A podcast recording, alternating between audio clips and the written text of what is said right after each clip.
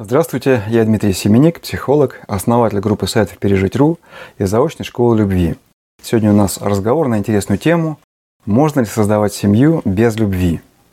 Давайте начнем с того, а, почему некоторые люди, или многие люди, или очень многие люди думают, что семью без любви или влюбленности создавать нельзя. Я думаю, дело в том, что эти люди ошибочно полагают, что если любви нет в начале, то ее не будет и потом. Потому что в своем жизненном опыте им известен только один путь. От наличия любви к отсутствию любви. Они наблюдали, как любовь разрушается, угасает, исчезает. Но, по всей видимости, они не наблюдали таких случаев, когда любовь, наоборот, возрастает. Так вот, с такими представлениями вообще создавать семью, на мой взгляд, не имеет смысла ни, с, ни при наличии влюбленности, ни при ее отсутствии. Почему? Потому что эти люди похожи на человека, который нашел тысячу рублей на дороге. Он был очень голоден, нашел тысячу рублей и думает, все, теперь я никогда не буду голодать. И он идет в кафе, кушает там и совершенно не думает о том, что эти тысяча рублей скоро кончатся. И ему, чтобы не голодать, необходимо постоянно работать, постоянно зарабатывать деньги, чтобы постоянно оплачивать еду. Дело в том, что любовь не независима от нашей воли. Мы можем взращивать любовь. И если в каких-то отношениях малозначимых мы это можем делать, а можем не делать, то в отношениях дружбы и в семейных отношениях нам необходимо это делать, потому что иначе любовь уйдет, любовь закончится, ее не будет. Поэтому, если мы смотрим на э, возможность взращивания любви с точки зрения тех людей, которые думают, что взращивать ее невозможно, тогда да, тогда получается, что без любви, без влюбленности лучше семью не создавать. Но этот взгляд ошибочный, и он неизбежно приведет к тому, поскольку эти люди пассивно относятся к своей любви, они не занимаются ее взращиванием и даже не знают, как это делается, у них неизбежно их любовь закончится, и они со своими взглядами в итоге придут к тому, чего они боятся. Они боятся жить в семье без любви. А те люди, которые понимают, что любовь можно взращивать и знают, как это делать, этим людям можно создавать семью без любви. Я объясню подробнее три возможных сценария. Первый сценарий, когда есть влюбленность, а настоящая влюбленность всегда взаимна. Второй вариант, когда есть страсть. И третий вариант, когда нет никаких сильных эмоций. Первый вариант является самым благоприятным, потому что все-таки, когда настоящая влюбленность, когда она здоровая и взаимная, это некий признак того, что все-таки есть какое-то чудо, это происходит чудо любви. И это чудо, оно указывает нам что с этим человеком мы можем что-то построить. Какой-то путь мы можем пройти вместе. Какой это нужно разбираться дальше, там, изучать этого человека, его опыт. В общем, это вариант самый лучший. И с этим никто не спорит. Второй вариант, когда у нас страсть. Этот вариант наиболее частый, потому что мы люди несовершенные, люди с психологическими проблемами, с духовными проблемами. И у таких людей любовь невозможна. Любовь – это вершина совершенств.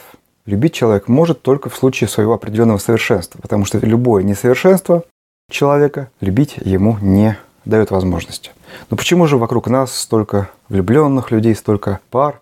А потому что этих людей связывает страсть.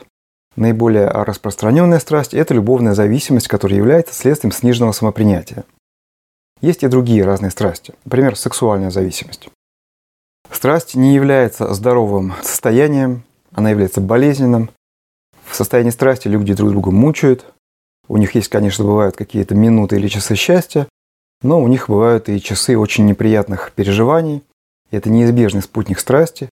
И такие отношения а, неизбежно приходят к разрыву. А что самое главное, это то, что страсть ослепляет. Поэтому человек не в состоянии верно оценить того, с кем он думает создать семью. Он не понимает ни своих мотивов, ни мотив второго человека, ни того, что это за человек, ни какой человек тебе нужен. То есть у них в голове полный туман. И именно поэтому состояние страсти является наименее подходящим для того, чтобы создавать семью. Даже если кажется, что у вас какие-то чувства, какие-то бывают острые моменты приятных переживаний, все-таки вы не совсем трезво смотрите на вещи, и вы поэтому, скорее всего, ошибетесь.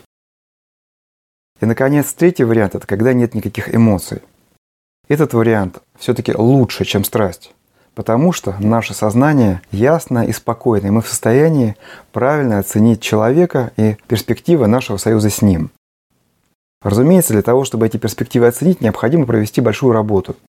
То есть необходимо узнать этого человека, посмотреть на него в разных ситуациях, не только в ситуации приятного общения и отдыха, но и в ситуациях труда, и как он общается со своими родителями, если они, они живы, с родственниками. И много чего надо с ним обсудить. То есть необходимо провести большую работу по оценке его. Но, по крайней мере, у вас есть шанс эту работу провести и сделать из нее правильные выводы. Потому что вы смотрите на вещи более-менее трезво, вы не одурманены страстью. Поэтому, на мой взгляд, создавать семью без влюбленности, без эмоций не только можно, но это э, в большинстве случаев это хорошо. А для человека зависимого, для человека страстного это вообще единственный вариант выбрать нормального, подходящего тебе человека. Например, известно, да, что девушки из алкогольных семей их тянет к алкоголикам, либо потенциальным алкоголикам. Поэтому если такая женщина, девушка, будет слушать свое сердце и пойдет туда, куда оно его ведет, на самом деле ведет не сердце, а ведет болезнь душевная. Это можно назвать болезнью. Она, конечно, выйдет за алкоголика и будет с ним несчастна.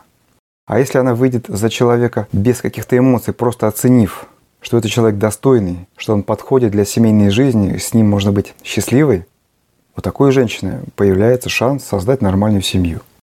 А что касается любви, ее потом можно взрастить. Как это делать? Это отдельный большой разговор. Я на эту тему вебинар тоже сделаю. Конечно, вебинар не будет охватывать все, что необходимо делать по этому вопросу. Это будет лишь некие, некое направление пути, потому что это очень большая тема.